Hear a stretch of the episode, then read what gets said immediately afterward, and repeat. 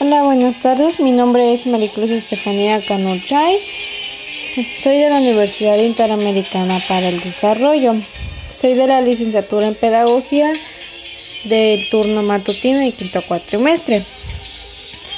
En este segmento del podcast hablaremos sobre la capacitación, actualización y profesionalización docente y administrativa. Primero que nada, uh, el principal elemento para esto son los centros educativos,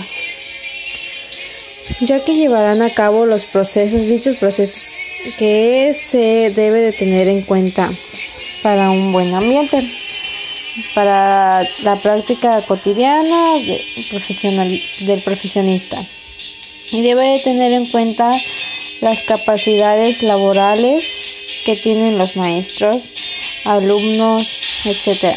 Antes, que un, antes de que un profesor inicie su labor como docente en una institución, este deberá de tomar cursos o capacitaciones para estar bien preparado en respecto a lo que le va a enseñar a los alumnos, ya que estos deben dominar las herramientas de la información y la comunicación, o mejor conocidas como TICs.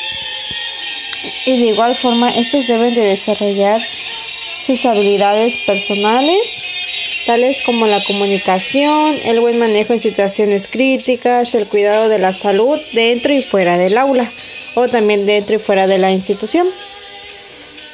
Bueno, todo esto es con el fin de que, de poder, de que estos puedan adquirir los elementos básicos de la información docente y así puedan completar el proceso en la adquisición de competencias y además de dichas habilidades los docentes deben de seguir en el proceso de desarrollo para poder sustentar un modelo educativo, estableciendo los fundamentos epistemológicos y psicológicos de la enseñanza. Esto con el fin de poder, de poder ser un profesionista con las capacidades necesarias para poder enseñar al alumno.